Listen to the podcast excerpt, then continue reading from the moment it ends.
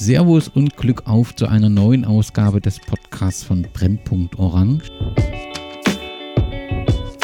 Heute geht es in die hessische Landeshauptstadt nach Wiesbaden und dort treffe ich mit Gunnar einen aktiven Blogger, Podcaster und Buchautor des Zweitligisten SVW in Wiesbaden.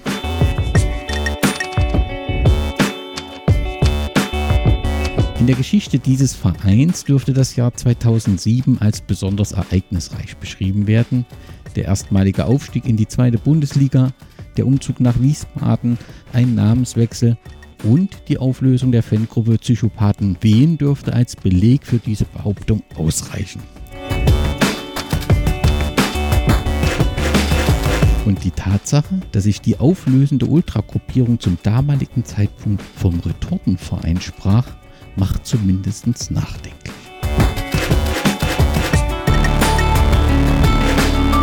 Sechzehn Jahre später feiert der Verein den dritten Aufstieg in die zweite Bundesliga und startet somit in die vierte Saison der zweiten Liga. In der Kurve hat sich eine neue Gruppe etabliert. Im Netz bietet der Stehblock viel Lesenswertes. Servus Gunnar und danke, dass du uns deinen Verein heute näher vorstellst. Hallo, ja, danke für die Einladung.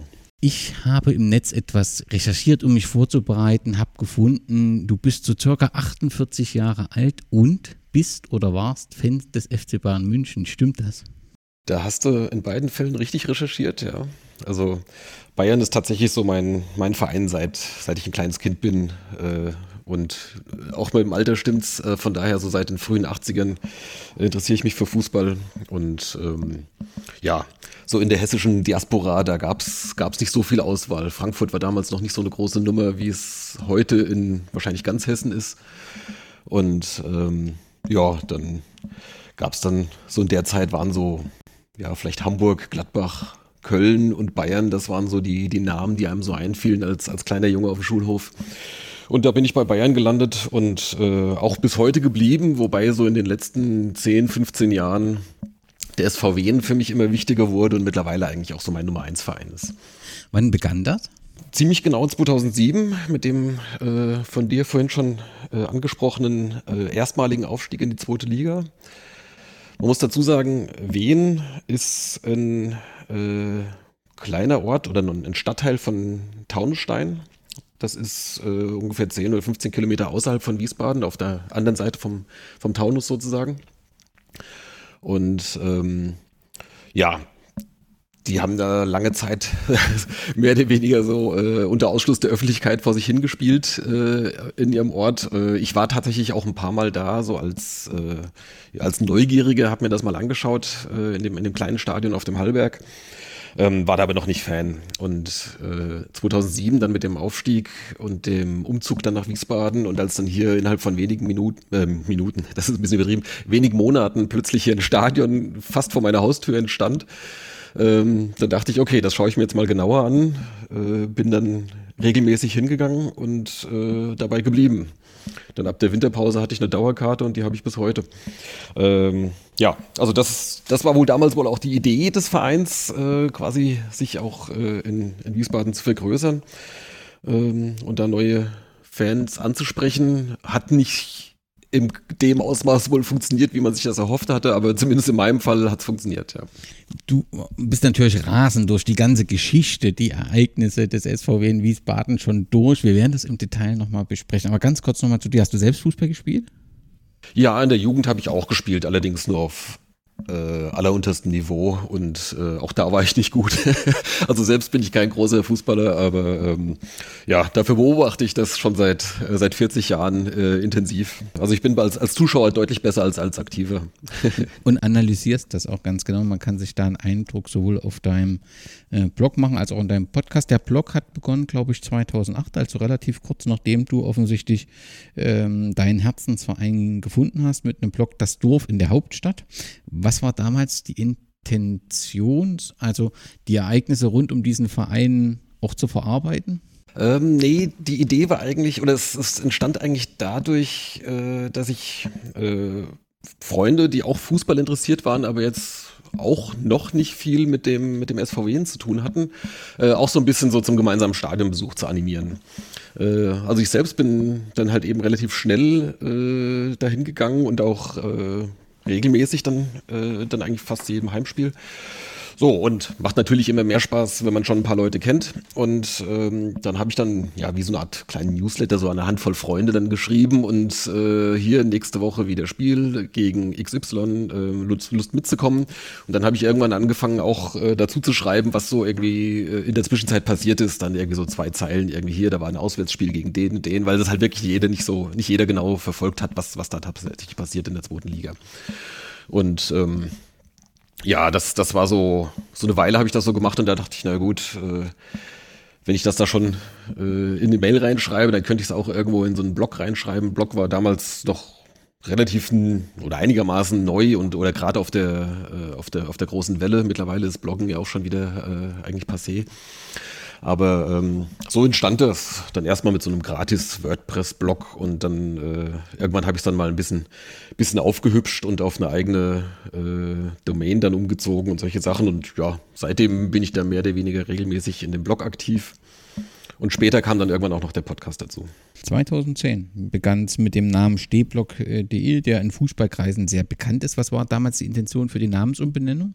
Ja, also zum einen wollte ich was, was äh, Kurzes, äh, Prägnantes, ähm, was auch gut als, als Twitter-Handle zum Beispiel funktioniert. Ähm, das halt ja, das, anfangs so das Dorf in der Hauptstadt, das war halt so der, der Gag, ne, dass halt eben das Dorf äh, Wehen in die Landeshauptstadt nach Wiesbaden rüber gezogen ist. Das war halt, aber das war ein bisschen zu sperrig. Und dann äh, habe ich was Kurzes gesucht. Und äh, ja, da ich beim Fußball nach wie vor am liebsten stehe, ähm, war dann die Idee mit dem Stehblock und dann äh, ja diese, diese Doppeldeutigkeit, also mit, mit G am Ende für den Block, äh, das war dann relativ naheliegend. Äh, mittlerweile habe ich jetzt, glaube ich, gar nicht mehr so viele, weil tatsächlich das, das, das Bloggen, wie schon gesagt, jetzt nicht mehr so ein großes Thema ist, aber äh, äh, der Name ist geblieben. Was finden die Hörerinnen und Hörer, die jetzt auf die äh, Seite gehen? Ja, also das seit einigen Jahren habe ich da so einen relativ regelmäßigen Rhythmus äh, etabliert. Also es gibt eigentlich zu jedem Spiel oder zumindest jedem Pflichtspiel ähm, gibt es einen kleinen Spielbericht in Form von so einem ähm, äh, ja, in so, in, so, in so einem in so einem festen Format, so eine Art Fragebogenformat irgendwie, ne, wo ich, wo ich in ein paar Zeilen nochmal das Spiel zusammenfasse, irgendwie was fiel auf, äh, ein paar so Highlights oder, oder so, so Beobachtungen. Ist natürlich alles immer aus der Fanperspektive, ist klar. Also ich will jetzt kein, kein neutraler Journalist sein, sondern es ist ganz klar als, als Fanmedium äh, deklariert. Und dann gibt's äh, im Regelfall einmal die Woche äh, die Wehenschau. Das ist im Prinzip das, wo ich mal so zusammenkehre, was äh, sonst noch so passiert. Äh, jetzt in der Sommerpause natürlich halt vor allem, äh, was passiert äh, an, an, Spielertransfers, aber auch so alle anderen Nachrichten rund um den Verein. Packt da meistens äh, eine Menge Links rein, auch gerne was zu ehemaligen Spielern, äh, wenn ich da irgendwas zufällig entdecke oder mir jemand was schickt, äh, wenn einer irgendwie von A nach B gewechselt ist oder sonst irgendwas Interessantes zu erzählen ist. Ähm, das kehre ich da immer so ein bisschen zusammen und ähm, es gibt eine eine kleine, aber glaube ich doch treue äh, Leserschaft, ähm, die, das, die das auch gerne äh, jede Woche liest. Und seit 2016 gibt es den Podcast, der den Namen hat, Niemals Erste Liga. Wie kam es zum Namen?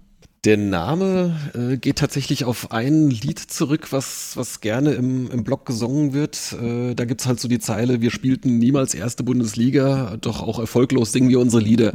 Ähm, und äh, das ist ja, so einer der wenigen Anflüge von Selbstironie, äh, die ich da so entdecken kann. Äh, das, ich, ich mag das eigentlich ganz gerne und das finde ich eigentlich auch immer ganz schön, wenn, wenn sowas auch mal in, in Fanaktionen oder in, in Gesängen sich dann niederschlägt. Ähm, und äh, das haben damals äh, die Sonja und ich, als wir den, den Podcast gestartet haben, äh, haben wir uns da schnell drauf einigen können, dass, dass wir so, so diesen leicht selbstironischen äh, Blick dass uns das gut gefällt und haben das dann zum Titel erkoren. Falls wir dann jemals aufsteigen sollten in die erste Bundesliga, was äh, nicht ganz so wahrscheinlich ist, aber falls es dann irgendwann in ferner Zukunft mal soweit ist, dann denken wir uns was Neues aus. Aber du, es ist gut, dass du den Namen Sonja ansprichst. Ähm, das Team ist etwas größer hinter diesem Podcast. Ja, leider nicht so groß, äh, wie ich es gerne hätte. Also tatsächlich den Podcast ähm, habe ich, hab ich mit Sonja angefangen. Ähm, die ähm, mittlerweile leider nicht mehr dabei ist, weil sie sich auf, auf ihre anderen Projekte konzentriert und sie ist auch äh, mittlerweile im Hauptberuf äh, Sportjournalistin beim Hessischen Rundfunk und ähm, macht auch äh, diverse andere Podcast-Projekte.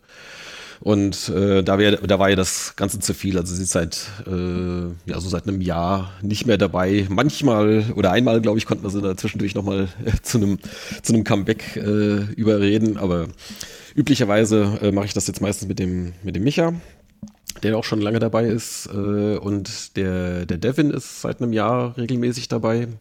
Jetzt für die neue Saison müssen wir mal gucken, wie wir uns aufstellen. Also Micha und ich werden auch weiterhin regelmäßig äh, zu hören sein und jetzt äh, wahrscheinlich auch etwas regelmäßiger. Jetzt äh, werden wir dann die zweite Ligasaison dann begleiten wollen. Seit 2019 gibt es noch ein drittes Projekt, wenn man so will. Du bist Buchautor zum Herzensverein ähm, geworden. Wie kam es dazu? Das ist in dieser, in dieser Reihe 111 Gründe, Verein XY zu lieben, äh, das es ja schon seit, seit einigen Jahren da im, im Schwarzkopf Verlag gibt. Ähm, ich war tatsächlich gar nicht so überrascht, als ich da mal gefragt wurde, ähm, weil ich halt das schon beobachtet habe, dass, äh, dass es diese Reihe gibt. Äh, habe auch schon diverse Titel halt mal so äh, entweder im, im, Buchladen gesehen oder online kam mir irgendwann mal was entgegen und dann habe ich schon gemerkt, okay, die äh, arbeiten sich so langsam halt so von der ersten, zweiten, dritten Liga so nach und nach vor und ähm, äh, habe auch einige Blog, äh, Blogger-Kollegen dann gesehen, dass die dann für ihren Verein dann jeweils dann den, den Titel beigesteuert haben. Und dann dachte ich mal gucken, ob sie irgendwann auch mal auf die Idee kommen, äh, bei mir danach zu fragen, da ich so der einzige Blog- und Podcaster bin, halt eben zum SVW in Wiesbaden. Und ähm, tatsächlich, irgendwann, wann war das denn? 2018 wahrscheinlich. Ähm, kam dann tatsächlich mal dann die Anfrage ähm, und da haben wir uns eine Weile unterhalten und, und anfangs war eigentlich so mein, mein Standard-Gag. Äh, ich ich glaube nicht, dass mir da mehr als zehn Gründe einfallen. ähm, und äh, ja, dann habe ich aber dann tatsächlich doch schon mal so äh, mir so ein paar so Notizen gemacht und so im Laufe der Zeit mal so ein bisschen was gesammelt und hatte dann tatsächlich immerhin schon mal ja so 30, 40 Stichpunkte, wo ich dachte, da könnte man vielleicht eine kleine Geschichte draus machen.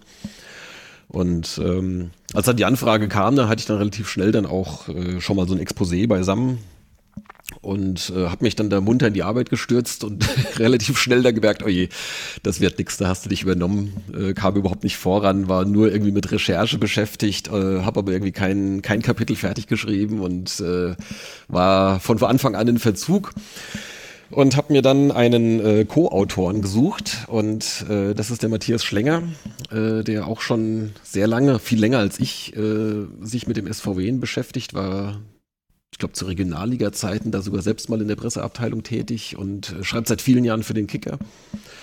Und ähm, ein gemeinsamer Freund äh, hat uns sozusagen äh, da vermittelt und äh, ja, den Matthias konnte ich da relativ schnell dann äh, gewinnen für dieses Projekt und dann konnten wir uns das aufteilen und uns gegenseitig äh, sozusagen unterstützen und, und, und Ideen sammeln und, und so weiter. Und dann hat das auch gut geklappt und dann sind wir damals rechtzeitig zum Aufstieg 2019 äh, fertig geworden mit dem Buch, äh, sodass das Projekt jetzt abgeschlossen ist. Ähm, und jetzt warten wir darauf, dass die erste Auflage irgendwann mal komplett verkauft ist. Dann gibt es vielleicht auch mal eine überarbeitete Neuauflage. Noch ist es leider nicht so weit. Das ist relativ einfach zu finden, das Buch im Schwarzkopf Verlag, wie du es gesagt hast. Und den Link packe ich natürlich auch in die Sendungsnotizen. 111 Gründe, den SVW in Wiesbaden zu lieben. Du hast schon etwas über Wen gesagt. Ich würde mit Wiesbaden nochmal anfangen wollen und auch den SV Wiesbaden besprechen wollen, damit es da keine Verwechslung gibt. Aber der Reihe nach. Deine Heimat ist, glaube ich, Wiesbaden? Also aufgewachsen bin ich tatsächlich in der Nähe von Limburg. Das ist so äh, 40, 50 Kilometer von hier entfernt. Ähm, wohne aber jetzt seit, seit äh, ja, fast 25 Jahren in Wiesbaden und ähm, ja, also das ist genau meine Heimatstadt, wenn du so möchtest. Was macht Wiesbaden lebenswert und warum ist es die schönste Stadt der Welt? ähm, ja, lebenswert ist es tatsächlich. Äh, es ist jetzt nicht unbedingt so die Partymetropole. Also wenn man, wenn man das sucht, äh, ist es, äh, ist das hier nicht unbedingt die Nummer eins. Aber man ist ja hier mitten im Rhein-Main-Gebiet und hat halt auch viel in, in der Nähe drumherum. Ähm, also Wiesbaden selbst ist einfach vom, vom Stadtbild her sehr schön. Ähm, wir haben relativ relativ, ne, man muss das immer in, äh, in Relation setzen, relativ wenig Zerstörung im, im, Zweiten Weltkrieg gehabt. Von daher ist halt noch viel Bausubstanz so aus der Jahrhundertwende vorhanden. Und das ist halt die Zeit, als, als Wiesbaden damals groß gewachsen ist. Das war damals so als Kurstadt, hat man sich dann positioniert so als Weltkurstadt. Ne? Der, der Kaiser kam zur Sommerfrische her und lauter solche Sachen. Also von daher so dieses, äh, diese bisschen mondäne Ding, ähnlich wie auch vielleicht Baden-Baden oder so. Ne? Das äh, äh, man hat so den Adel und, und, und Leute mit Geld damals schon angezogen und das hat sich dann halt so im Stadtbild niedergeschlagen. Die Stadt ist, ist, ist groß gewachsen. Wir haben dann halt äh, so aus der aus der Zeit so zwischen 1890 und 1910, so würde ich sagen, ganz, ganz viel äh, sehr schöne äh, Stilaltbauten, so Jugendstil, Historismus. Also von daher ein, ein, sehr schönes Stadtbild. Ähm, ja, und es ist insgesamt sehr lebenswert, recht grün, würde ich sagen. Äh, man ist auch schnell draußen. In, man hat in die eine Richtung, äh, hat man den Taunus, äh, so Richtung Taunusstein eben. Äh, in die andere Richtung geht es direkt in den Rheingau mit den, mit den schönen äh, Weinbergen. Im Süden hat man dann, dann den Rhein und dann geht es halt auch rüber nach Mainz äh, wo man vielleicht ein bisschen anderes Stadtbild hat, dafür halt eine Unistadt äh, mit entsprechenden Möglichkeiten. Man ist auch schnell in Frankfurt, also es ist, es ist schon viel geboten hier im Rhein-Main-Gebiet. Wie viele Einwohner hat Wiesbaden? Das sind so ungefähr 280.000 ähm, plus nochmal, das weiß ich jetzt nicht genau, ich glaube auch nochmal so ungefähr 15.000 Amerikaner, die hier stationiert sind. Also hier ist der, das Zentrum von der, oder das, das Hauptquartier von der äh, US-Armee in Deutschland oder Europa. Weiß ich nicht genau. Äh, die haben auch einen kleinen Flugplatz und so weiter. Also das ist ein ziemlich großer Standort. Ähm, das heißt, so wenn man das so zusammenrechnet, so äh, ungefähr 300.000 Einwohner. Und dann müssen wir, auch wenn das die Hörerinnen und Hörer vielleicht etwas verwirrt, wir kommen gleich wieder zum SVW in Wiesbaden, aber ich glaube, damit äh, man so ein paar Geschichten rund um Fusionsdiskussion und das zuordnen kann, müssen wir kurz über den SV Wiesbaden 1899 reden. Was ist das für ein Verein? Ist das ein Verein mit äh, Erfolgen in der Vergangenheit? Wo spielt der aktuell? Gibt es Unterstützung durch Fanszenen? Kannst du in diesen Verein, ich weiß, es ist nicht dein Verein, aber irgendwie gehört er zur Einladung dazu. Kannst du uns diesen kurz vorstellen? Ja, also Genau, das ist jetzt nicht mein, äh, mein Spezialgebiet, äh, aber äh, sag mal, im Groben äh, kann ich das schon, äh, schon erzählen. Also wie gesagt, nicht zu verwechseln mit dem SVW in Wiesbaden, sondern der SV Wiesbaden ist ähm, ja eigentlich schon so, äh, ich sag mal, von den, von den äh, ursprünglich Wiesbadener Vereinen äh, so der bekannteste im Bereich Fußball, hat früher auch mal, also ich glaube Erstliga nie gespielt, also höchstens so in der weiß ich nicht, in der Vorkriegszeit, als es irgendwie so Gauliga oder irgend sowas gab, da, äh, aber noch keine einheitliche erste Liga, äh, da waren die, glaube ich, mal äh, tatsächlich sozusagen in der höchstmöglichen Liga. Ähm, ich glaube, später, noch bevor es die Einführung der zweiten Bundesliga gab, äh, weiß nicht, hieß das darunter auch Regionalliga, weiß ich gar nicht mehr, irgendwann so in den 60er Jahren oder sowas. Ähm, da waren sie, glaube ich, auch mal dann halt eben zweitklassig. Ähm, das war aber so das höchste der Gefühle. Also es gab hier nie Erstliga-Fußball in Wiesbaden. Und ähm, ja, so den einen oder anderen bekannteren Spieler gab es, glaube ich, auch mal so in der Zwischenzeit. Äh, so in den in der jüngeren Vergangenheit äh, war so das höchste dann halt äh, Hessenliga, also sprich äh, Oberliga. Ähm, darüber hinaus äh, ist man nie gekommen. Es gab tatsächlich mal vor einigen Jahren äh, so die Ideen, den SVW in Wiesbaden und den SV Wiesbaden äh, ja so ein bisschen zu verbandeln. Äh, wobei ich das von Anfang an für eine relativ blöde Idee hielt. Äh, also ich glaube dann der Plan sah dann damals vor, dass dann die, die erste Mannschaft vom SV Wiesbaden sozusagen als, als zweite Mannschaft dann vom, vom SVW in Wiesbaden dann antritt äh, und dann, dass man dann in der Jugend irgendwie miteinander kooperiert oder sowas. Ich weiß nicht genau, wie ausgegoren das war. Ähm, war ein bisschen komisch, weil gerade ein Jahr vorher hatte der SVW in Wiesbaden seine zweite Mannschaft halt abgemeldet, äh, die bis dahin auch in der Hessenliga gespielt hat. Also die hatten sich dann, äh, die waren sozusagen auf Augenhöhe mit dem, mit dem SV Wiesbaden. Äh, dann hat man die abgemeldet und hätte sich die sozusagen wieder auf dem, äh, auf dem Umweg wieder, wieder eingekauft. Also das, das war alles, wirkte alles ein bisschen merkwürdig. Und dann kam es aus anderen Gründen, dann äh, hat sich das dann auch zerschlagen und war eigentlich jeder froh drum, weil äh, so die Ur-Wiesbadener, die es mit dem SV Wiesbaden da halten, das sind jetzt nicht, ist jetzt keine, keine riesige Menge, aber da gibt es dann halt auch eine kleine Gemeinde und äh, die lehnen dann den SVW in Wiesbaden natürlich knallhart ab, äh, weil das ist ja nur der zugezogene Verein und das sind keine richtige Wiesbaden. Also, also da gibt es schon so, so gewisse kleine äh, Scharmützel, ähm, aber wie gesagt, das sind jetzt keine, keine riesigen Mengen, die das oder keine Massen, die das bewegt wenn man im Nachhinein die Medien durchschaut, doch regelmäßig in, in Thema. Also das, was du gerade besprochen hast, war im Jahr 2015, wo das mal ganz plötzlich auftaucht und großes Thema wurde und dann aber letztendlich abgeschlossen wurde. Und es gab auch schon mal 2015, dass der Heinz Handkammer, über den wir dann gleich sprechen werden, der Mäzen des SVW, der eine Diskussion erklärte, der SVW wird mit dem SV Wiesbaden nie zusammengehen. Das für mich macht das keinen Sinn. Das war damals in der Frankfurter Allgemeinen Zeitung ähm, zu lesen. Ganz offensichtlich ist das ja tatsächlich auch heute so, auch wenn der SVW sich dann auf den Weg nach Wiesbaden gemacht hat. Dann ganz kurz nochmal zu, zu Wien, also zum äh, Ort, den du vor uns genannt hattest. Also es ist ein Stadtteil von Taunusstein. Liegt gefühlt wie viele Kilometer von Wiesbaden weg? Nicht viele. Ja, vielleicht 15 Kilometer oder 12, so in der Größenordnung. Einwohnerzahl so ungefähr? So etwa 30.000. Und dort ist ja letztendlich der, der Geburtsort des SVW in äh, Wiesbaden, weil der Grundverein ist der Sportverein Wien 1926 Taunusstein e.V.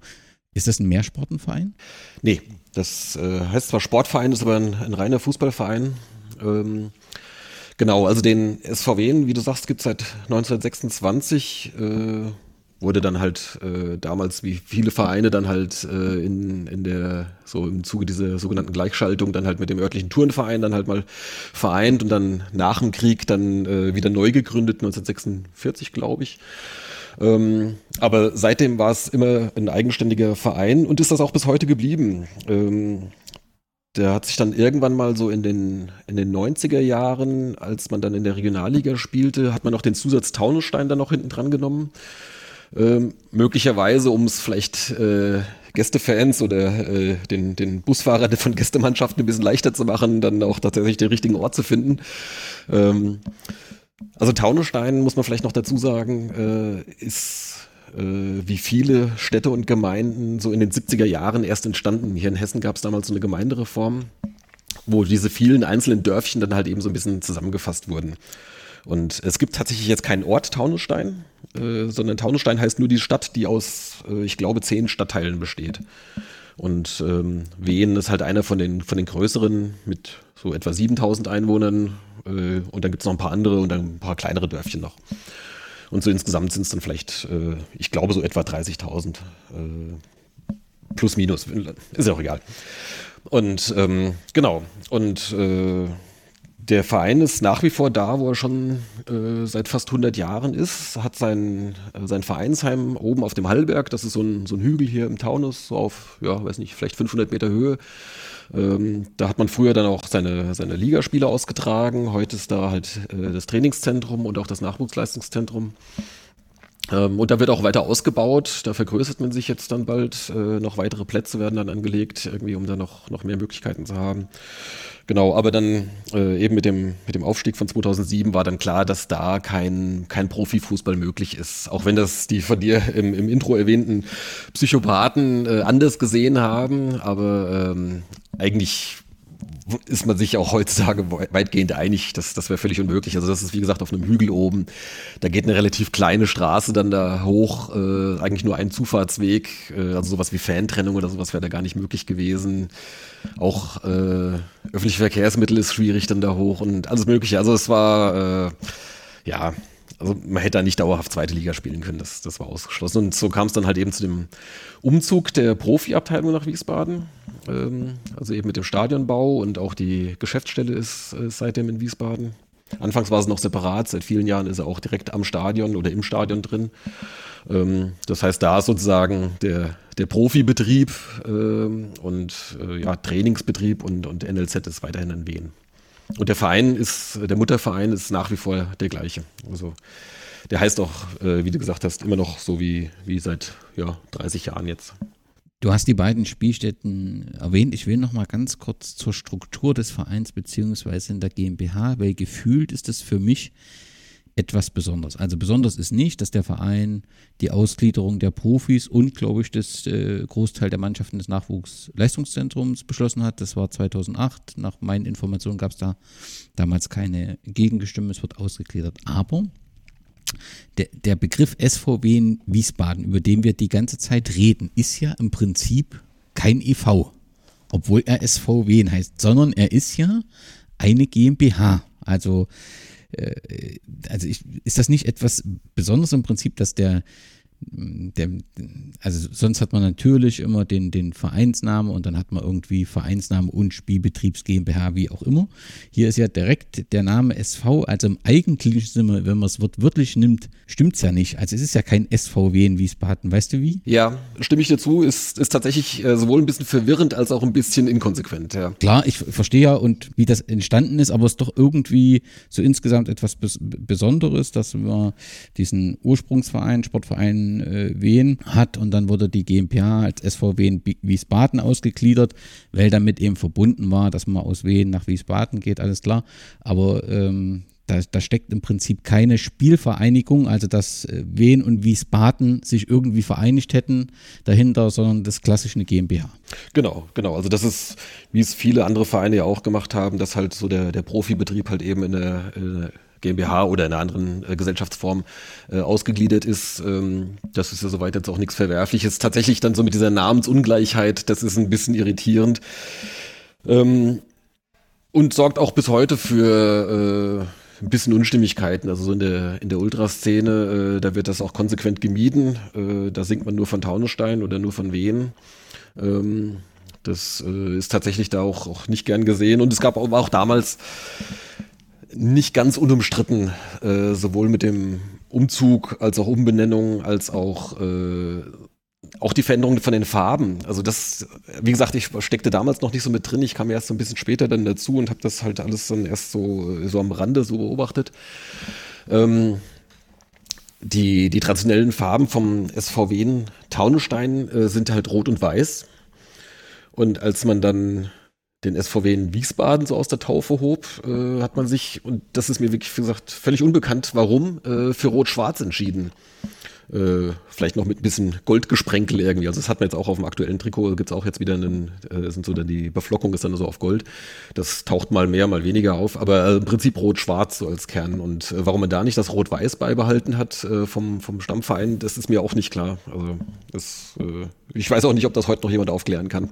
Auf jeden Fall scheint dieses Jahr 2007 oder die, die Dinge, die dort alle passiert sind, so ein wenig zum Knackpunkt zu sein, wo tatsächlich der ein oder andere Fan ähm, ähm verloren wurde, aber eben auch neue, wie du es ja auch geschildert hast, hinzukommen. Ganz kurz nochmal GM, zur GmbH. Wem gehört die GmbH? Die gehört zum größten Teil, ich glaube 90 Prozent, ähm, zu einer Holding und diese Holding, äh, weiß ich nicht genau, wie da die Firmenstruktur ist, aber letztendlich ähm, äh, gehört das der Firma Britta, beziehungsweise dem Eigentümer der Firma Britta, dem Markus Hankammer. Das ist der Sohn des von dir vorhin erwähnten Heinz Hankammer.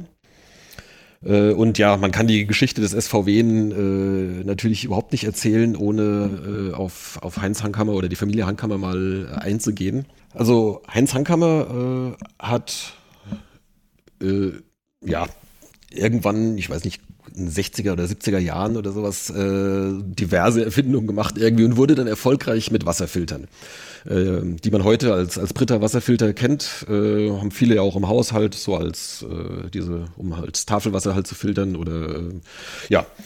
Ähm, das, äh, damit hat er irgendwann angefangen und der, der stammt tatsächlich hier aus der Gegend äh, und äh, die Firmenzentrale ist auch in Taunusstein und äh, es gibt eine Produktion und alles. Also es ist tatsächlich hier aus der, aus der Gegend ein, ein tief verwurzeltes Unternehmen und hat es da zu einem gewissen Wohlstand gebracht. Und so Ende der 70er Jahre oder in den 70ern, da äh, begann sein Sohn Markus damals als Kind oder als Jugendlicher halt eben im örtlichen Verein, im SVW, äh, selbst beim Kicken, einfach so im, im Nachwuchsbereich. Und ähm, bis dahin war der Verein ein ganz normaler Dorfclub, äh, der halt so in den unteren Klassen irgendwie so A-Klasse, B-Klasse, je nachdem, wo man sich so gerade aufhielt, aber wirklich ganz unten im Amateurbereich äh, so vor sich hin spielte. Und ähm, der äh, Heinz Hankammer hat sich das dann äh, angeschaut und war dann auch ja relativ begeistert mit dabei und hat da, hat da Feuer gefangen und ähm, relativ schnell hat man ihn dann wohl auch gefragt, äh, ob er sich da nicht vielleicht ein bisschen mehr engagieren möchte. Und ähm, da kam es auch relativ zügig dann dazu, dass er dann, äh, ja, weiß nicht, erst einen anderen Posten hatte, irgendwie dann war er im Präsidium und dann war er, glaube ich, auch mal kurz weg, aber letztendlich, äh, weil er meinte dann irgendwie, also wenn man es macht, dann machen wir es richtig und äh, Äh, dann hat man ihn auch dann zum Präsidenten gewählt, äh, so Anfang der 80er. Und äh, dann hat er tatsächlich dann halt auch äh, mit der äh, finanziellen Förderung dann äh, begonnen. Ähm, was sich dann darin äußerte, dass man dann halt auch relativ schnell dann so die äh, durch die Amateurklassen dann äh, regelmäßig dann aufgestiegen ist äh, und ähm, ja, man hat da so ein paar äh, Ex-Profis dann auch tatsächlich dann engagiert, wie äh, Bruno Hübner, äh, der hier auch äh, aus der Gegend stammt, also aus Mainz-Kastell, das ist ein, ist ein Ortsteil von Wiesbaden. Und ähm, Rudi Collett, der auch bei, bei Darmstadt damals gespielt hat. Äh, und die beiden haben da so in der, weiß nicht, was war denn das damals, so Landesliga oder sowas, haben die beiden alles in Grund und Boden geschossen.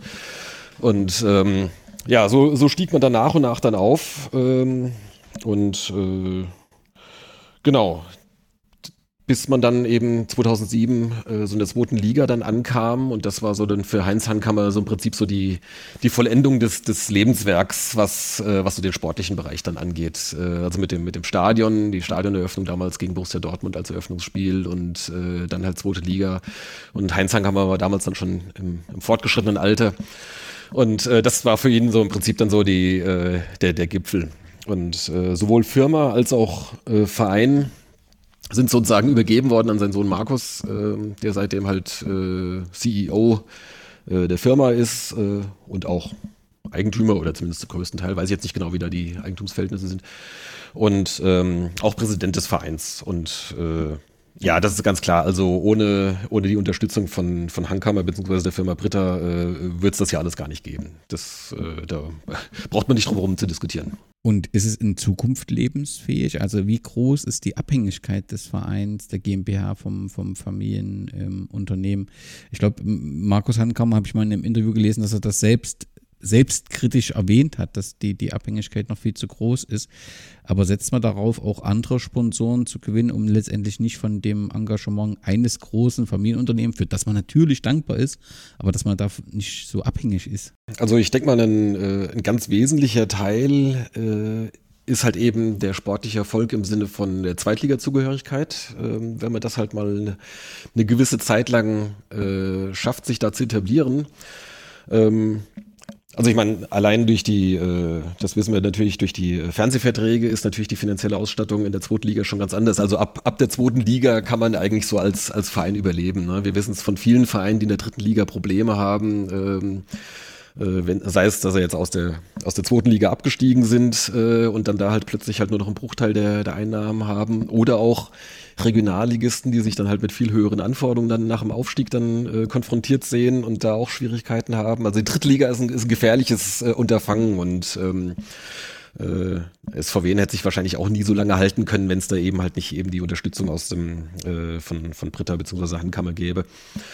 Ähm, also das war sicherlich jedes Jahr ein Zuschussgeschäft, äh, völlig klar. Und äh, ich denke, diese, äh, diese Bezuschussung, ähm, die kann man jetzt in der zweiten Liga dann äh, wahrscheinlich zumindest reduzieren, ob man sie ganz aufgeben kann oder ob auch jemals ein anderer Sponsor aufs Trikot soll, das ist auch noch die Frage. Also es gab da der bei der ersten Zweitliga-Zeit von 2007 bis 2009, da gab es tatsächlich mal einen, einen, anderen Trikotsponsor. Das war das einzige Mal in der, in der Geschichte. Ausgerechnet der hat dann irgendwann nach einer Weile nicht mehr zahlen wollen und das, was sich dann irgendwie so in einem Rechtsstreit mit dem getrennt hat.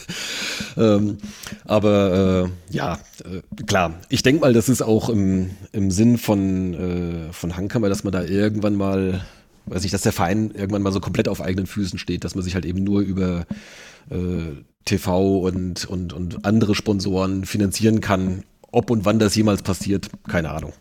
Du hast schon angesprochen, zwei Spielstätten. Das Stadion an Hallberg befindet sich in Taunusstein, war lange Zeit die Spielstätte, also bis 2007 von der Gründung des SV Wien, dann äh, Wien Taunusstein. Ähm, aktuell Nachwuchsleistungs-, also die Juniorenmannschaften spielen dort.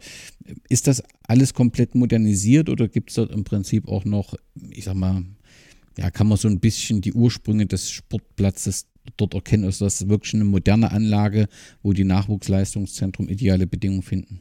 Ja, ähm, also da wurde natürlich im, im Laufe der Zeit immer mal was gemacht und äh, als man so in der damals vor dem ersten Aufstieg in der Regionalliga spielte, äh, da gab es dann auch so, so Zusatztribünen, die so temporär dann aufgebaut wurden. Diese wurden dann später wieder abgebaut. Das heißt, es gibt eigentlich nur eine äh, feste Tribüne, die auch schon ein bisschen betagt ist. Also wenn man dann noch so ein bisschen äh, äh, Amateurfeeling haben möchte, dann kann man sich das auf dem Hallberg ruhig mal anschauen. Da gibt es, wie gesagt, noch eine, eine kleine Tribüne ähm, und äh, der Rest ist dann halt äh, ja, um, um, umzäunt. Dann gibt es dann ein, ein, Funktionsgebäude mit den, mit den Kabinen und, und äh, ja, Räumlichkeiten für, für Mannschaft und, und äh, was ich, Fitnessraum und diese ganzen Sachen, was da halt so alles reingehört.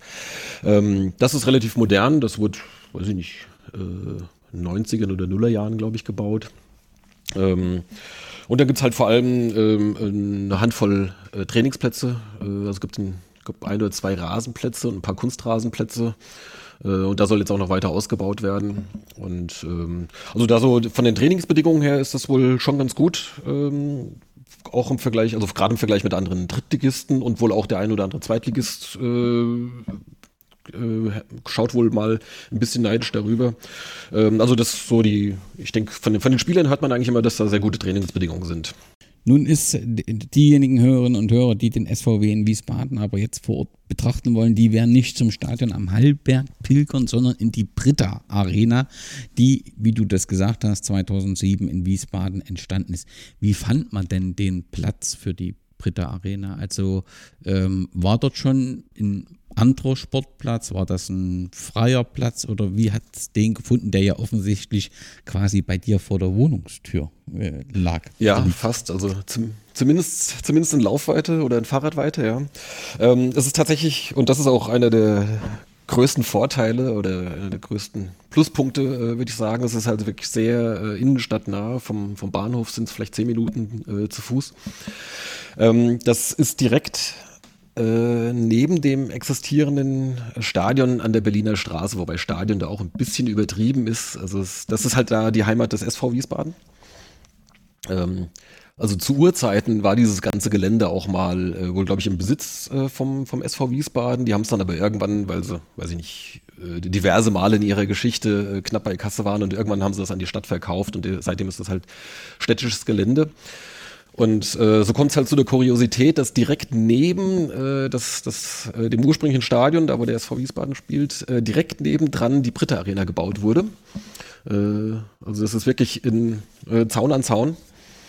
Und ähm, da war ursprünglich ein, äh, ein anderer Sportplatz, ich glaube ein Werferplatz, äh, wobei ich den selbst nie gesehen habe, also weil mich jetzt irgendwie weiß nicht, Diskus werfen oder sowas jetzt nicht so interessiert. Da gab es wohl tatsächlich früher wohl auch mal regelmäßig irgendwie irgendwelche Wettkämpfe, äh, weiß nicht, irgendwelche deutschen Meisterschaften im, was weiß ich, werfen, Speerwerfen, Diskus werfen, keine Ahnung, was man noch so wirft.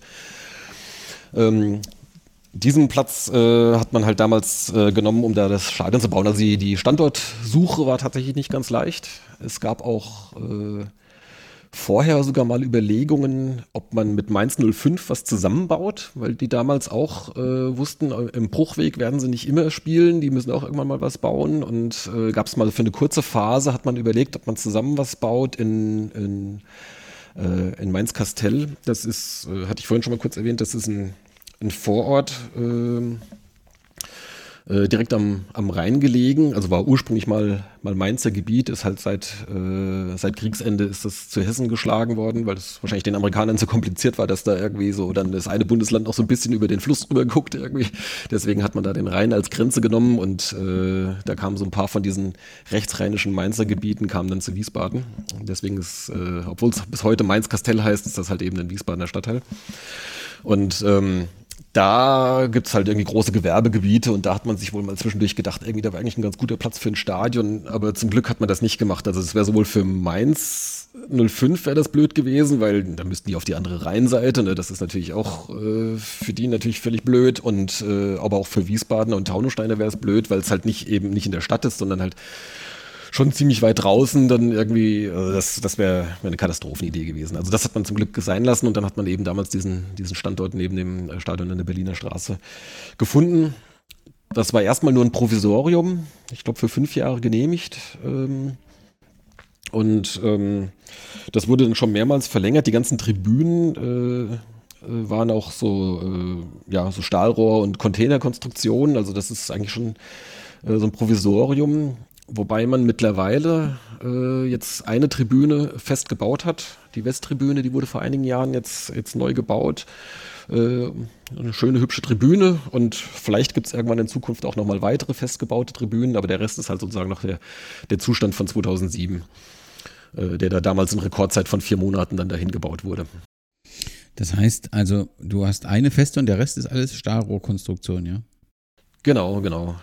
Das, äh, das sind das Container, Containerbauweise und äh, Stahlrohrtribünen, genau. Also das ist aber, ja, äh, es ist hat so seinen eigenen Charme, würde ich sagen. Also es, äh, der ganz große Vorteil ist natürlich, äh, es ist alles äh, sehr eng. Du bist wirklich di direkt am Spielfeld dran. Also das ist auch so ein bisschen ein Problem. Sie möchten es jetzt gerne ein bisschen vergrößern, so den Innenraum äh, weil halt auch, ja, Fernsehen hat gewisse Anforderungen, irgendwie wie die, was weiß ich, mit ihren Kameras und sonst irgendwie, was, was die da halt brauchen. Und ähm, deswegen soll auch über, so als nächste Maßnahme irgendwann in den nächsten Jahren die Südtribüne, das ist die, die quasi an den, an den Helmut Schön Sportpark, so heißt dieses Stadion an der Berliner Straße mittlerweile, ähm, angrenzt. Äh, das soll um ein paar Meter nach hinten versetzt werden. Da gibt es halt auch gerade momentan dann so, so Reibereien, wie man das dann da macht, weil, ja, ja, das ist, das ist natürlich alles nicht so leicht.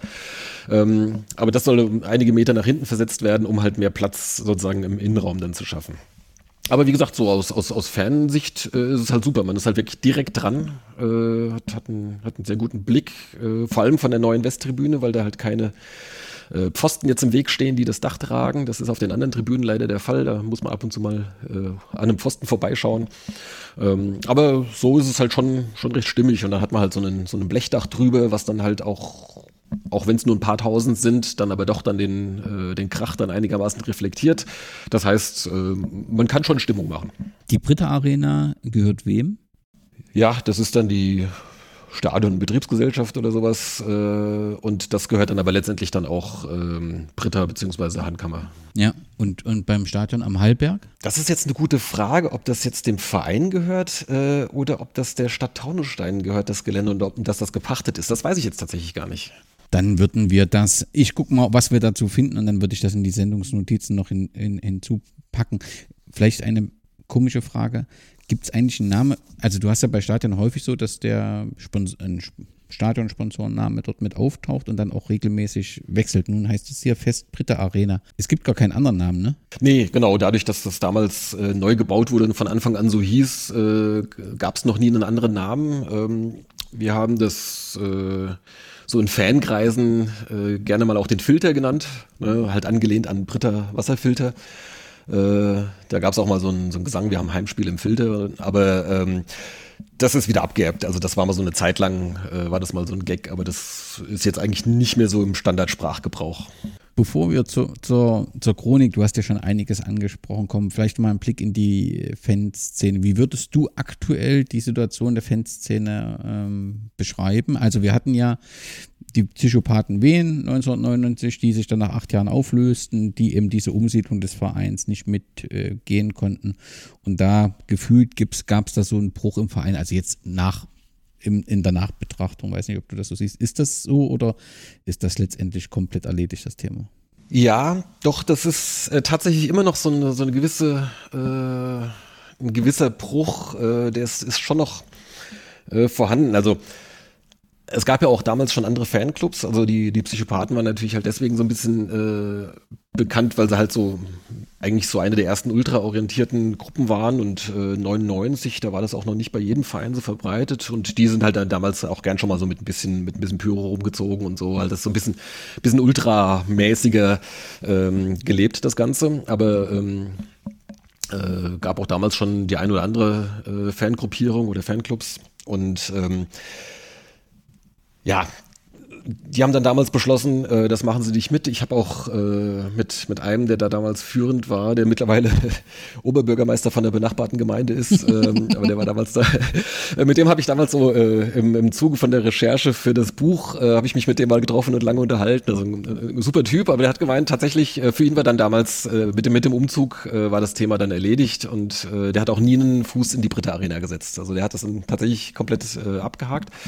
Ähm, aber ähm, äh, die meisten anderen Fans, äh, die, äh, die haben das dann eigentlich dann schon, schon mitgemacht äh, und auch eingesehen, dass das eigentlich Profifußball da oben auf dem Hallberg äh, nicht so funktionieren würde.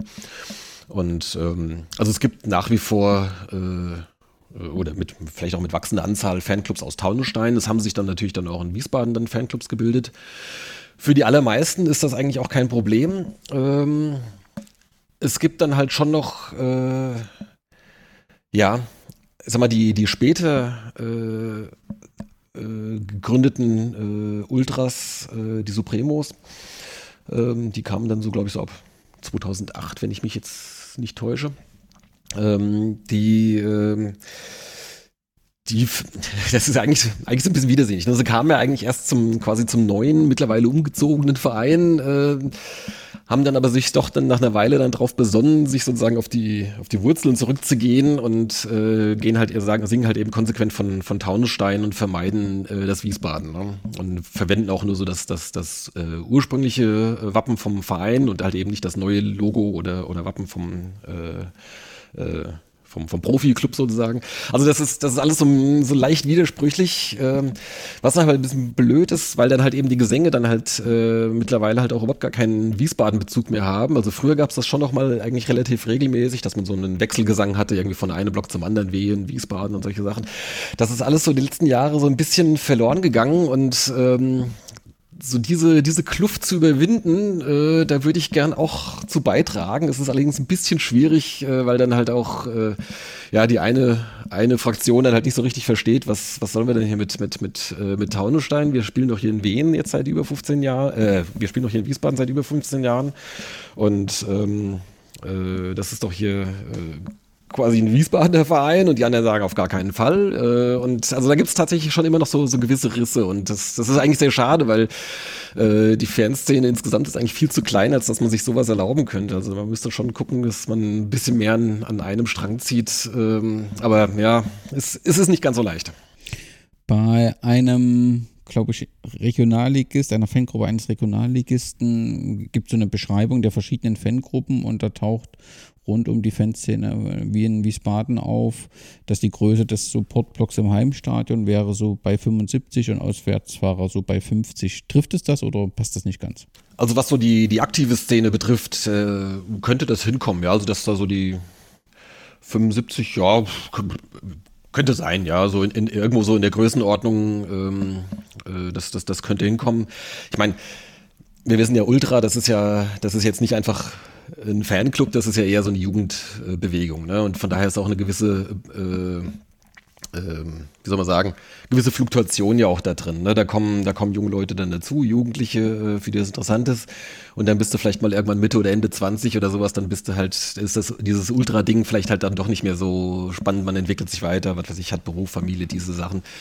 Ähm, das ist ja überall so. Und äh, von daher gibt es halt auch mal so gewisse Fluktuationen äh, und auch was, was so die, die Größe dann halt betrifft von, äh, von der Ultraszene. Es gibt natürlich aber noch viele, viele andere äh, Fans, die halt eben nicht Ultra sind. Ne? Irgendwie Normalos, äh, die Rentner, äh, viele von denen, die früher bei uns im Stehblock standen, die sitzen mittlerweile gerne auf der schönen neuen Westtribüne. Und äh, äh, also ganz normal, wie, wie, in, wie in jedem anderen Stadion auch. Und ähm, äh, zu, zu, dem, zu dem Auswärts, äh, ja, also jetzt so in der, in der dritten Liga, da äh, also da gab es auch schon Spiele, irgendwie, was weiß ich, an einem keine Ahnung, Wochentagsspieltag in, in, in Rostock oder in Unterhaching oder sowas, also so eine richtig weite Anfahrt, am besten noch irgendwie im Winter, da kann das auch schon mal passieren, dass da vielleicht irgendwie nur zehn Leute waren, ja, äh, das, das, das ist alles schon vorgekommen, ähm, aber jetzt, klar, jetzt mit so einer erfolgreichen Saison wie jetzt im letzten Jahr, da ist es dann schon mehr, wo wir dann eigentlich regelmäßig zumindest dreistellig waren, äh, auswärts, äh, jetzt in Elversberg waren wir, glaube ich, dann 700 oder sowas. Das ist dann für unsere Verhältnisse dann schon ziemlich viel. Es gibt eine Fanfreundschaft mit dem FC Ingolstadt. Wie ist das entstanden? Auch das ist jetzt wieder jetzt nicht pauschal für die, für die Gesamtheit der Fans zu sehen, sondern halt, das ist so ein, eigentlich so eine, so eine Freundschaft zwischen den Ultragruppen von Ingolstadt und von, von Wien. Ja, das ist, glaube ich, dadurch entstanden, dass äh, die irgendwann mal zu einem Spiel unterwegs waren ich weiß nicht mehr genau wo, aber es muss ja irgendwo in Bayern gewesen sein, was dann aber irgendwie kurzfristig abgesagt wurde, äh, wegen Nichtbespielbarkeit des Platzes oder irgend sowas.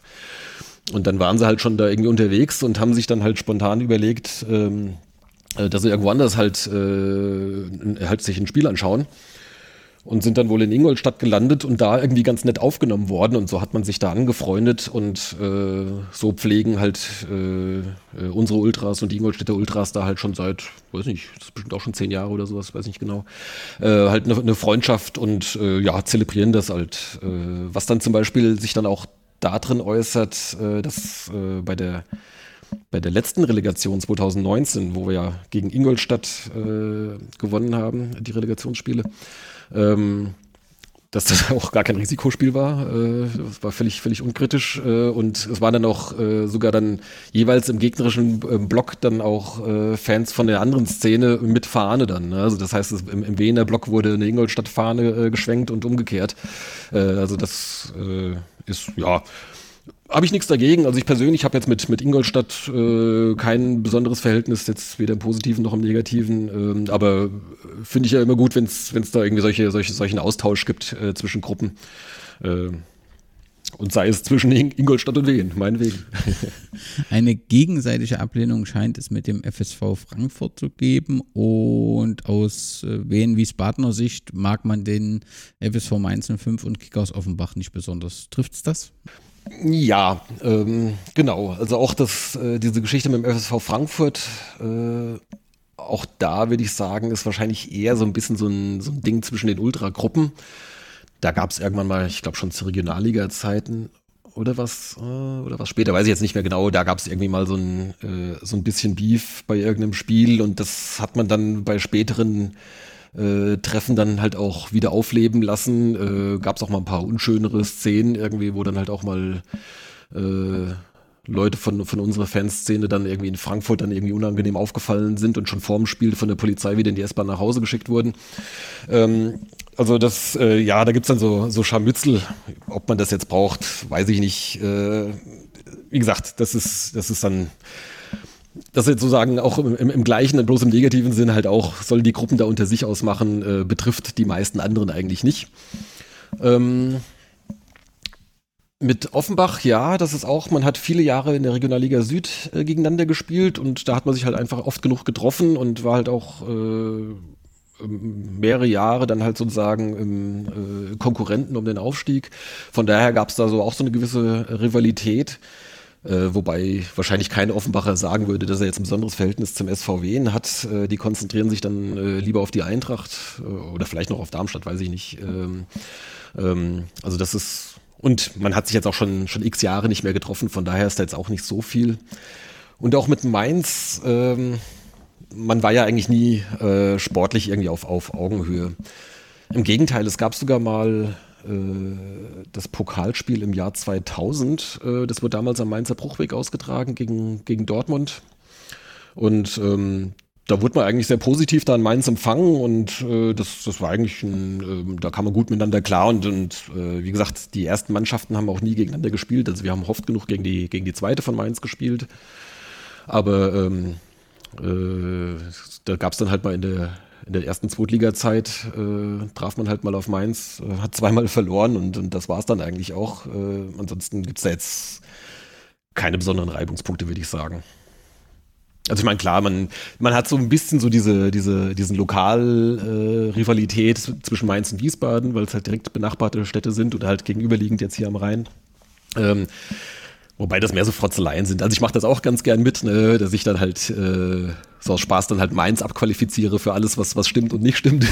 äh, aber das ist halt mehr, mehr so ein Running Gag. Also das ist jetzt nicht, nicht wirklich, dass da äh, große Animositäten sind. Ne?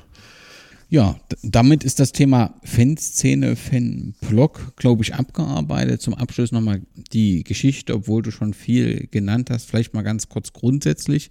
Gibt es jemand im Verein, der die Geschichte ähm, aufarbeitet? Wird sich darum bemüht? Oder gibt es im Prinzip zwei Geschichten, eine bis 2007 und eine ab 2007? Wie, wie geht der Verein mit seiner eigenen Geschichte um? Das ist ein, ist ein guter Punkt. Also es gibt jetzt nicht äh, irgendwie so eine, so eine, so eine besonders ausführliche äh, Historie. Ähm, oder einen, auch schon noch nicht mal ein richtiges Archiv, äh, was ein bisschen schade ist. Also das hatte ich mir eigentlich ja damals für die Buchrecherche auch erhofft. Ähm, der, der damalige ähm, Pressesprecher hat mich da auch unterstützt mit dem, was er hatte, aber viel hatte er halt nicht. Äh, der hat sich auch so ein bisschen was zusammengesammelt äh, in der Zeit, hat noch von irgendwelchen Leuten, die irgendwie alte Zeitungsausschnitte gesammelt hatten oder sonst irgend sowas. Da hat er noch ein bisschen was zusammengetragen, aber es gibt jetzt nicht irgendwie äh, so das Archiv, wo irgendwie alle Sachen irgendwie seit Vereinsgründung jetzt irgendwie schön aufgehoben sind. Äh, ich glaube, es gibt noch nicht mal die Gründungsurkunde, von daher ist auch so das genaue Gründungsdatum unbekannt. Äh, äh, in irgendeiner in irgendeiner Festschrift zum, weiß ich nicht, ich glaube, 40-jährigen Jubiläum oder irgend sowas, da hatte ich, oder 50-jährigen, äh, da hatte ich mal gelesen, dass sich im Frühjahr 1926 dann halt irgendwelche Leute halt zusammenfanden und dann diesen Verein gründeten.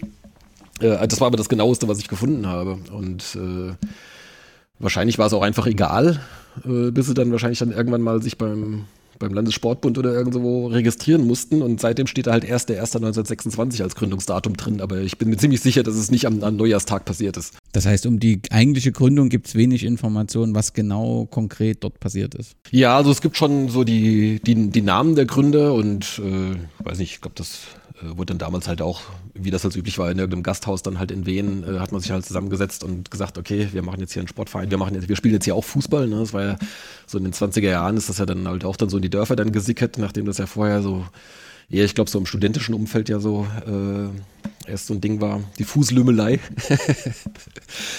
genau, und ähm, ja, so wahrscheinlich eine relativ unspektakuläre Gründungsgeschichte.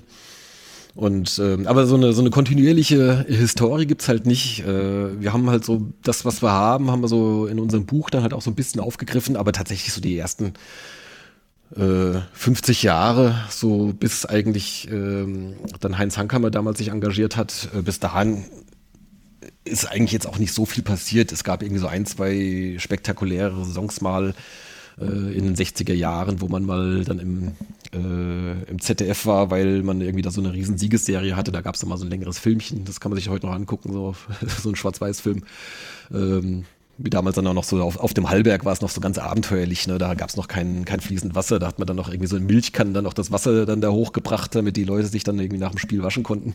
Also es war noch, noch sehr rustikal. Ähm, aber ja, äh, also jetzt irgendwie eine, eine durchgehende äh, Historie ist leider nicht vorhanden. Im Prinzip muss man ja, du hast das vor uns angesprochen, Heinz Handkammer ist 1979 eingestiegen. Im Prinzip geht damit eigentlich die Geschichte des Vereins, also wie wir ihn heute äh, kennen, äh, los. Ich glaube, du hast bestimmt gesagt, ist Britta in Wiesbaden oder in Wien äh, etabliert? In, in Wien beziehungsweise in, in Neuhof. Das ist direkt benachbart, ein Stadtteil von, von Taunusstein. Und deswegen spielte der Sohn beim SV Wien und deswegen stieg er dann dort als Hauptsponsor und später als, als Präsident ähm, ein. Also der Aufstieg ist ja wirklich sensationell in einer enormen Geschwindigkeit. 87 zum ersten Mal in der Landesliga, 89 zum ersten Mal in der Oberliga, 94 zum ersten Mal in der Regionalliga. Wie war denn das zu Wiener Zeiten? Hast du das irgendwie mitgehört, mitbekommen im Rahmen deiner Buchrecherche. Ist das Umfeld im Taunusstein, hat das mitgezogen? Also hat dieser Verein, dieser SVW zur damaligen Zeit dann eben die Zuschauer äh, äh, angelockt mit diesen Erfolgen? Ja, gute Frage. Ähm, also, ich sag mal so, im, im, im, engeren Umfeld schon, wobei das natürlich immer noch auf, äh, äh also wenn, wenn man so Zuschauerschnitte anguckt, das ist schon noch auf, auf, auf sehr überschaubarem Niveau alles passierte. Ne?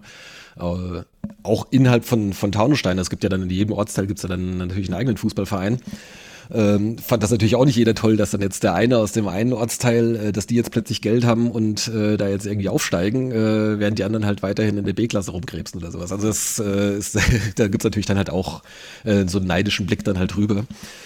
Ähm, oder gab's. Äh, heute ist das wahrscheinlich äh, längst passé.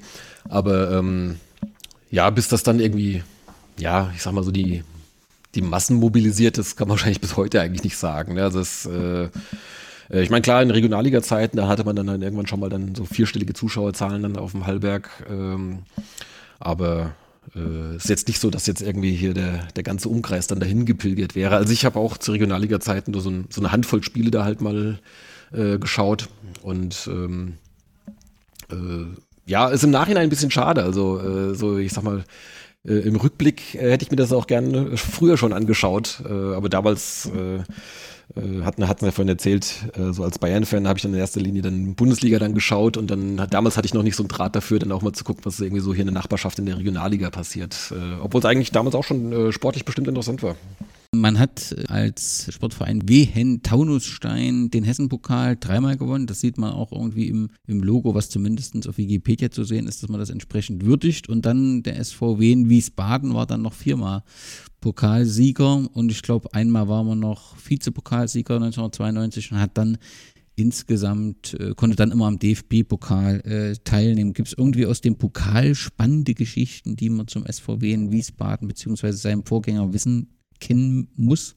Ja, auch schon einige. Ähm, also da gibt's, äh, ich glaube damals schon, war das schon die allererste äh, Teilnahme. Ich glaube 88 ähm, äh, hatte man, glaube ich, erstmals da den, den Hessen-Pokal gewonnen. Und ähm, Damals war es ja noch nicht der gleiche Modus wie heute, wo dann halt zwei Töpfe gebildet wurden, so ein Amateurtopf und ein Profitopf, sondern da wurde, glaube ich, völlig frei gelost und dann hatte man dann auch in den ersten Runden dann irgendwelche anderen äh, weiß ich nicht, Oberligisten oder Verbandsligisten oder irgendwas. Also dann, äh, da kam man dann sogar schon, äh, schon gleich mehrere Runden weit. Und dann kam es dann, äh, was war das dann schon, Achtelfinale oder sowas? Ich glaube, dritte Runde jedenfalls. Ähm, zum, zum Treffen äh, mit dem äh, ersten FC Kaiserslautern. Und damals ist man dann äh, umgezogen, äh, natürlich äh, aufgrund des großen, großen Nachfrage dann nach Wiesbaden, eben in das äh, Stadion in der Berliner Straße, äh, was wir vorhin schon erwähnt haben. Also war sozusagen der, das, das erste Mal, dass der SVW dort gespielt hat. Und ähm, das war irgendwie, ich glaube im November oder was schon Dezember, auf jeden Fall im Herbst und das war furchtbar neblig, man hat kaum was gesehen. Das ZDF war mit Kameras da und man konnte in, in, in dem Film von damals äh, erkennt man zwischenzeitlich wirklich fast gar nichts. Äh, das ist, das ist schon, schon ganz lustig und äh, dann äh, hat man dann wie war das denn? Ich glaube 2-0 sogar schon geführt und am Ende dann äh, erst 3-2 verloren, ganz kurz vor Schluss. Also hatte man den, den großen Bundesligisten ersten FC Kaiserslautern äh, so am Rande einer Niederlage oder zumindest der Verlängerung. Also das äh, war schon so das, das, das erste Ausrufezeichen. Ein paar Jahre später kam mal äh, Eintracht Frankfurt, bis heute das einzige Pflichtspiel, was man gegen Eintracht Frankfurt be, äh, bestritten hat äh, im Pokal. Ähm, und das war auch so die große Zeit, so Anfang der 90er mit, mit einigen großen Namen. Ähm, das war sicherlich auch schon mal ein Highlight. Ja, und seitdem hat man schon, schon einige Male dann auch gegen, gegen Bundesligisten gespielt. Äh, dann so in dem ersten äh, äh, Zweitliga, in der ersten Zweitliga-Zeit. Dann im zweiten Jahr, da kam er bis ins Viertelfinale, äh, nachdem er da auch gegen Karlsruhe damals in der ersten Liga äh, gewonnen hatte und dann äh, in, in Hamburg dann ausgeschieden ist beim HSV. Ähm, ja, und später dann äh, hat man schon, schon einige Sachen. Jetzt ich, äh, gegen Stuttgart haben wir, glaube ich, schon zweimal, äh, gegen, gegen Schalke, gegen Dortmund, gegen St. Pauli mal ein tolles Spiel gehabt hier. Also gab schon, gab schon einige schöne Pokalgeschichten, ja. Dann hast du das ja auch angesprochen, mit 2007 gab es ja dann letztendlich auch einen neuen Namen, aber auch ein neues Logo. Du hast dort im neuen Logo zwei Ws und drei Lilien. Wie kam das neue Logo an? Und für was stehen die, äh, die, die Symbole in dem Logo?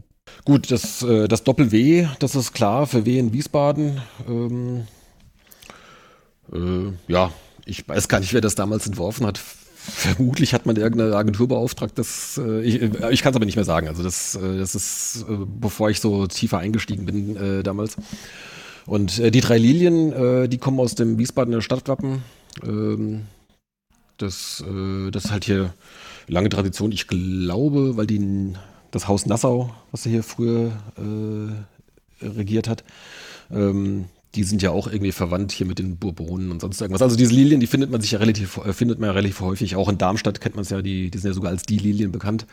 Ähm, und das ist ja in, in vielen äh, Wappen äh, zu finden und halt eben auch im Wiesbadener Stadtwappen, da kommt das her. Und wie ist angenommen worden? Also sicherlich so wie insgesamt das ganze Thema, oder? Ja, ähm, also über das Wappen gibt es, glaube ich, noch so die, die wenigsten Diskussionen. Ähm, das äh, ist eigentlich, ja klar, gut, wie gesagt, die, äh, die Ultraszene verwendet das nicht, die bleiben beim, beim traditionellen Wappen vom, vom Mutterverein. Ähm, aber ansonsten äh, ist das eigentlich äh, ja, überall zu sehen und da hat eigentlich, wüsste jetzt auch nicht, wer da jetzt ein Problem sonst mit hat. Beim Aufstieg 2007 warst du mit dabei? Leider nein, leider nein. Das, äh, ich habe das damals tatsächlich so ein bisschen äh, verfolgt, so, so Videotext und solche Sachen, was man damals so hatte. Aber äh, wie gesagt, da war ich jetzt noch, noch, noch kein Fan und das war dann, äh, der Aufstieg klar gemacht wurde damals mit einem Auswärtsspiel in Pirmasens. Und ähm, da äh, also wie gesagt, bis dahin hatte ich eine, weiß nicht, drei, vier Heimspiele gesehen oder sowas. Da kam ich überhaupt noch nicht auf die Idee, irgendwie mit dem Verein irgendwo auswärts hinzufahren. Und ähm, das, das begann dann für mich dann erst eben 2007 in der zweiten Liga. Also mit dem, mit dem ersten Heimspiel, was damals noch nicht in Wiesbaden war, sondern in Frankfurt, äh, weil das Stadion halt eben neu gebaut wurde und noch nicht fertig war zum Saisonbeginn. Und da hat man damals dann die ersten vier Spiele dann im Waldstadion in Frankfurt ausgetragen. Und äh, da war ich dann gleich beim ersten an einem Freitagabend ein spannendes 1 zu 1 gegen Osnabrück äh, vor, weiß ich knapp 5000 Zuschauern im großen Waldstadion. Da wusste ich schon gleich, was mich dann für die nächsten 15 Jahre erwartet. Die erste Zweitligasaison war ja durchaus erfolgreich, die zweite und die dritte dann weniger. Ähm, was waren denn die Gründe für den Abstieg? Ist ähm, ja, der SVW in Wiesbaden belegt den Platz 1 in der ewigen Tabelle der dritten Fußballliga. Das sagt ja auch eine ganze Menge aus. Könnte man sagen, zu gut für die dritte Liga, aber nicht stark genug für die zweite Liga? Ja, äh, wenn du so möchtest. Ähm, also zum einen, äh, da so aufzusteigen, ist, ist wirklich nicht so leicht. Also das haben wir jetzt über die vielen Jahre äh, lang genug mitbekommen. Äh, die dritte Liga ist traditionell eigentlich ziemlich ausgeglichen. Und du hast dann da äh, 20 Vereine, die so um zweieinhalb Aufstiegsplätze äh, konkurrieren. Ähm, das, und da ist das halt wirklich keine Phrase, da kann jeder jeden schlagen. Ne? Also äh, die eine Woche schlägst du den Tabellenführer und verlierst die Woche drauf gegen den Tabellenletzten. Das ist, das ist absolut normal in der dritten Liga. Und ähm, das heißt, man muss, muss einigermaßen konstant seine Punkte haben. Und äh, Konstanz da reinzubringen, das äh, ist, ist nicht so leicht, wie sich das vielleicht mal äh, anhört. Und ähm, das haben auch schon ganz andere Vereine äh, bitte erfahren müssen. Manche sind dann halt auch, ja, äh, gibt es ja auch so diese Durchmarschgeschichten, sowohl von unten nach oben als auch in die umgekehrte Richtung. Ähm, das gibt es ja äh, fast, fast schon regelmäßig. Ähm, und äh, ja, da hat sich dann Wehen dann häufig genug dann irgendwo so im grauen Niemandsland der Tabelle am Ende der Saison äh, wiedergefunden. Äh, und dann jetzt die letzten Jahre hat man sich da eigentlich erst so zum, zum Spitzenteam gemausert und jetzt mit dem zweiten Aufstieg jetzt innerhalb von, von vier Jahren. Ähm, aber vorher ja, zweite Liga, also das, das erste, das erste Jahr damals 2007, 2008, ähm, da war man sicherlich äh, noch unbekannter als heutzutage ähm, und hat da äh, munter losgespielt und dann halt vor allem in der Hinrunde schon, schon eine Menge Punkte geholt äh, und war dann eigentlich nie in Abstiegsgefahr im ersten Jahr. Das war dann, war dann schon äh, ziemlich sensationell. Und äh, dann im zweiten Jahr, da war so, ja, kamen so ein paar Sachen zusammen. Ich würde sagen, das klassische Ding, ne? Der, also die Aufstiegseuphorie ist, ist weg. Äh, der eine oder andere gute Spieler ist gegangen. Neuverpflichtungen haben nicht so hingehauen. Dann musste auch Christian Hock als Trainer, äh, musste damals noch dann die, die entsprechende Lizenz machen. Das heißt, er war dann irgendwie die ganze Woche über dann halt damals noch in Köln äh, beim, beim äh, Trainerlehrgang. Ähm, das war sicherlich auch jetzt kein Vorteil. Ob es jetzt viel besser gelaufen wäre, wenn er jetzt die ganze Woche beim Training gewesen wäre, weiß man natürlich nicht. Aber äh, es kamen halt natürlich alle diverse Sachen zusammen und äh, da war man dann eigentlich von Anfang an dann äh, unten drin und äh, ist dann relativ sang- und klanglos dann im zweiten Jahr dann halt eben abgestiegen. Jetzt vor, äh, vor vier Jahren äh, ist es vielleicht ein bisschen eine andere Geschichte. Oder was, was gemeinsam ist, ist, hat man so ein bisschen die ähm, die, die Transferperiode so im Sommer ein bisschen vermasselt. Vielleicht, weil man auch selbst überrascht war, dass man äh, eben aufgestiegen ist. Also man hat zwar die ganze Zeit oben mitgespielt irgendwie, am Ende ging es dann über die Relegation gegen Ingolstadt, äh, kam man dann hoch. Da waren dann aber viele Transfers, die sahen eigentlich eher aus, als äh, hätte man die schon für die dritte Liga geplant. Also ganz viele junge Spieler mit noch gar keiner Profi-Erfahrung und ähm, ja, dann hat man noch so ein bisschen einen unglücklichen Torwartwechsel und äh, dann hast du einen schlechten Start. Es ging dann gleich, weiß ich nicht, von den ersten sieben Spielen, glaube ich, gleich erst sechs verloren oder sowas. Das heißt, äh, da war es dann schwierig. Man hat dann erst in, so im Nachgang dann noch ein paar Leute nachverpflichtet und auch ein bisschen Erfahrung geholt. So fürs Tor kam damals Heinz Lindner, der schon mal bei also in Österreich sogar schon ein paar Länderspiele gemacht hatte und äh, für Frankfurt mal in der ersten Liga gespielt hatte. Ähm, das war dann schon, schon eine große Verstärkung dann im Tor, dass man da endlich Sicherheit hatte und äh, so Stefan Eigner, der ja auch schon auf Bundesliga-Erfahrung zurückschauen äh, konnte. Äh, der kam dann und äh, dann wurde es auch besser. Dann hat man auch Punkte geholt. Äh, zwischenzeitlich war man auch dran eigentlich. Aber äh, ja, dann am Ende ist man dann da doch eingebrochen und dann äh, gleich nach einem Jahr dann wieder abgestiegen. Also war dann sicherlich auch so diese, da kamen auch so ein paar so Sachen zusammen. Also ich meine, dann war dann diese Corona-Unterbrechung. Ähm, äh, klar, die hat jeden getroffen, aber äh, war halt jetzt auch nicht hilfreich, dass man dann jetzt äh, dann vor leeren Ringen dann da spielt äh, und ähm, die erwähnte Westtribüne war noch nicht fertig hatte man eigentlich wohl gehofft, dass die bis zum, bis zum Start der zweiten Liga, äh, dass die da fertig wird, aber dann gab es halt Bauverzögerungen und so weiter. Halt auch so diese üblichen Themen. Und deswegen hat man halt äh, im Prinzip mit so einem Dreiviertelstadion äh, gespielt, solange man noch vor Zuschauer spielen durften. Ähm, war halt auch alles nicht ideal. Ne? Und dann war das halt so ein bisschen so ein äh, vermurkstes Jahr dann am Ende. Ähm, aber gut, jetzt sind wir wieder da und versuchen uns auf ein neues. Äh, das Ziel ist jetzt natürlich äh, sich länger zu halten. Ähm, der Präsident Markus Hankammer hat vor, weiß ich, vor ein, zwei Jahren auch mal so die Devise ausgegeben, dass man so zum 100-jährigen Vereinsjubiläum, also eben in drei Jahren, möchte man ein etablierter Zweitligist sein. Das ist so die Vision. Äh, also etabliert spricht, äh, oder kann man ja so übersetzen, dass man dürfte man ab jetzt eigentlich nicht mehr absteigen und doch mal aufsteigen, sondern müsste ab jetzt eigentlich drin bleiben, um sich dann bis in drei Jahren etabliert zu haben. Also das, das ist so der Wunsch. Wie gut es dann funktioniert, müssen wir abwarten. Gibt es irgendwelche, also Spielerpersönlichkeiten hast du, glaube ich, mit dem Benny Hübner schon genannt. Gibt es irgendwelche Trainerpersönlichkeiten, die sich so sehr ins Herz der Fans äh, äh, ja, äh, trainiert haben, dass sie äh, eine festen Position in, in der Geschichte des Vereins haben? Also, oder ja, ja. Ähm, also vorhin äh, hatte ich äh, Bruno Hübner erwähnt. Entschuldigung, ähm, ja. Ja, genau. Ja, Benny Hübner gibt es natürlich auch. Das ist sein Sohn, äh, der, der mittlere von drei Söhnen. Und zwei von den beiden, äh, Benjamin und äh, Florian, die haben beide dann auch äh, beim SVW in der, äh, in der Profimannschaft gespielt. Und dann später ihren Weg ja dann auch gemacht. Also Benny Hübner war dann jetzt zum Beispiel lange in Hoffenheim, hat jetzt mittlerweile seine Karriere beendet. Und äh, Flo Hübner war dann ja unter anderem in Hannover und Union und Nürnberg und wo er überall rumturnte. Also ähm, eine ganze Fußballfamilie sozusagen.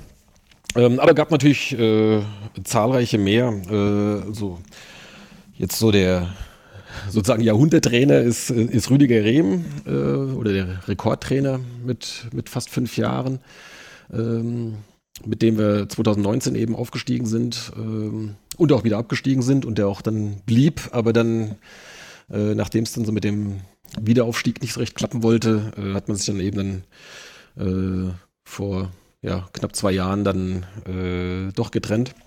Äh, war, war sehr schade, also der ist bis heute äh, sehr beliebt ähm, bei uns, aber äh, gut.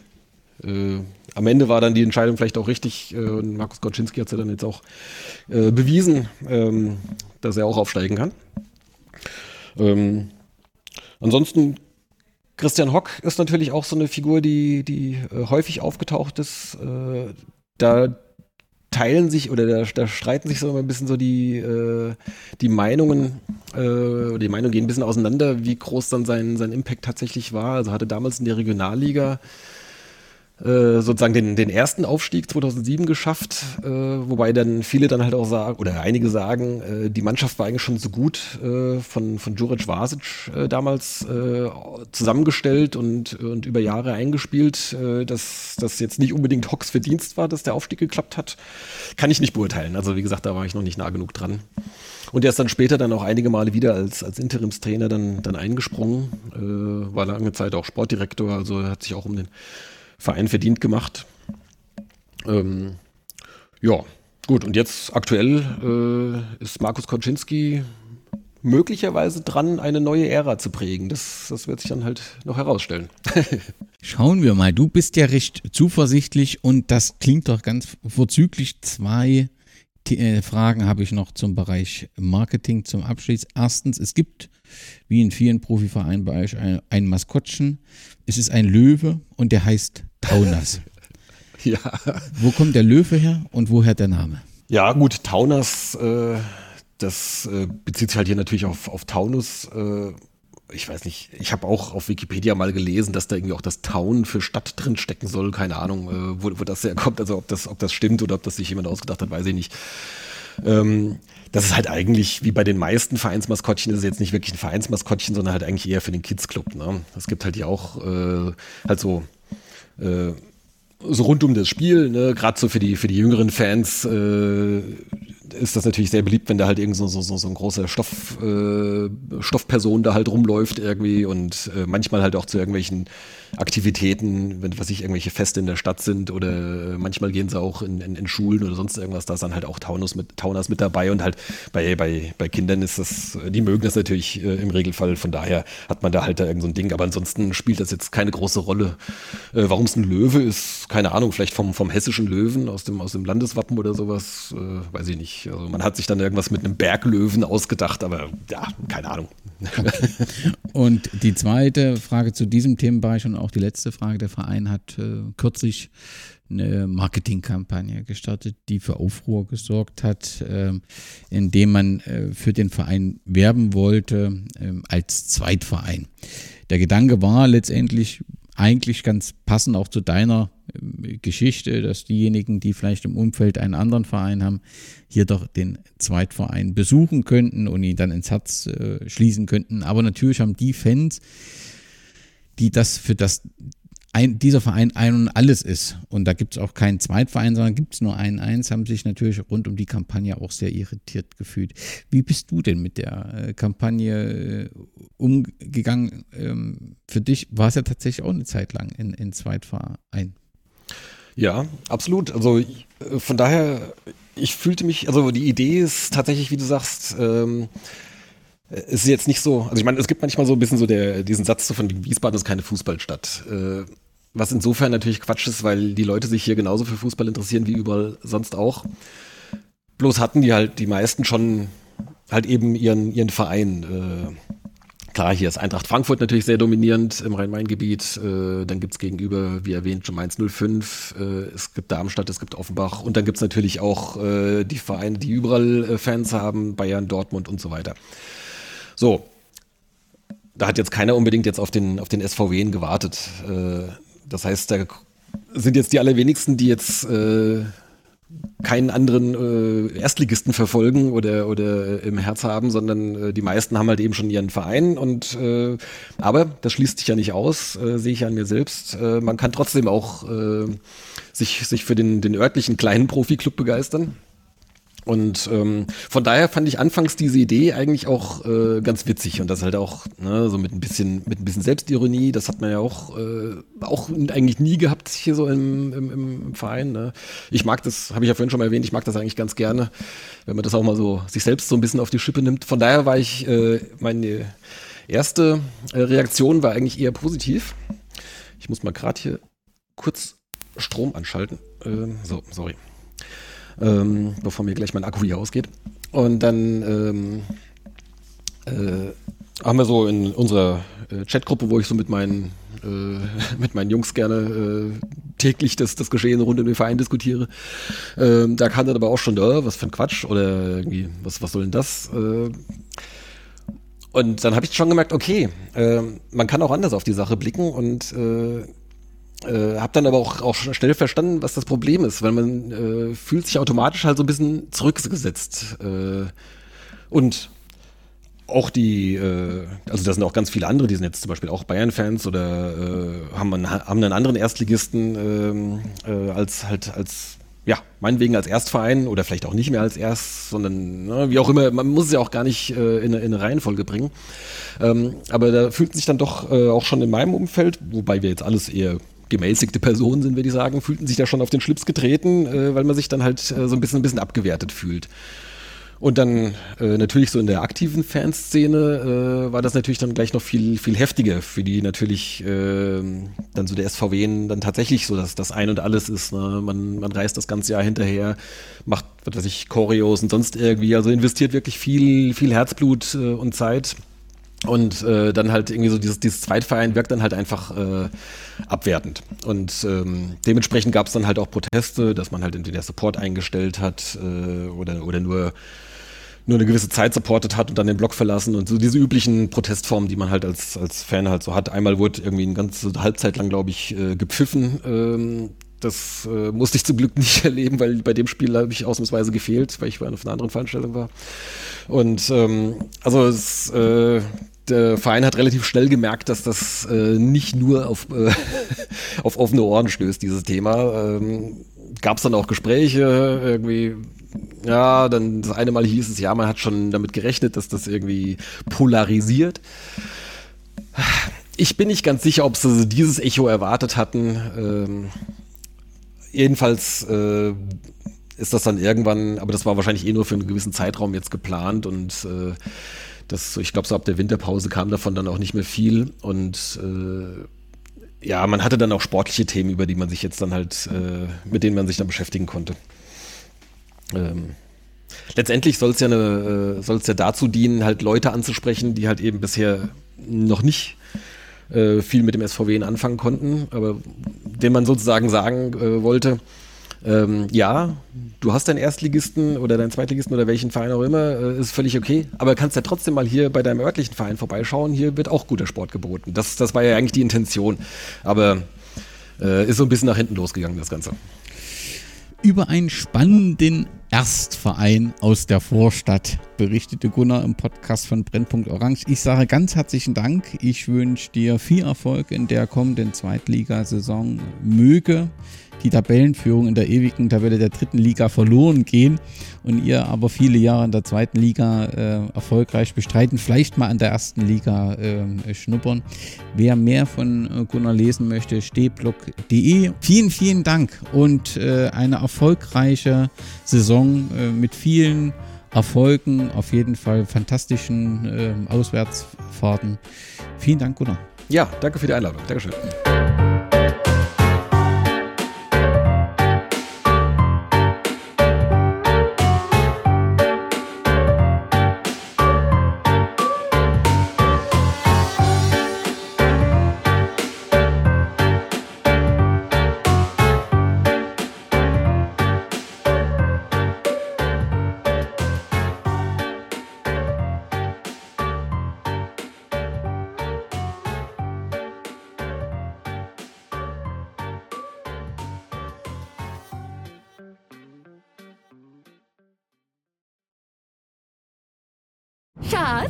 Bin neu verliebt. Was?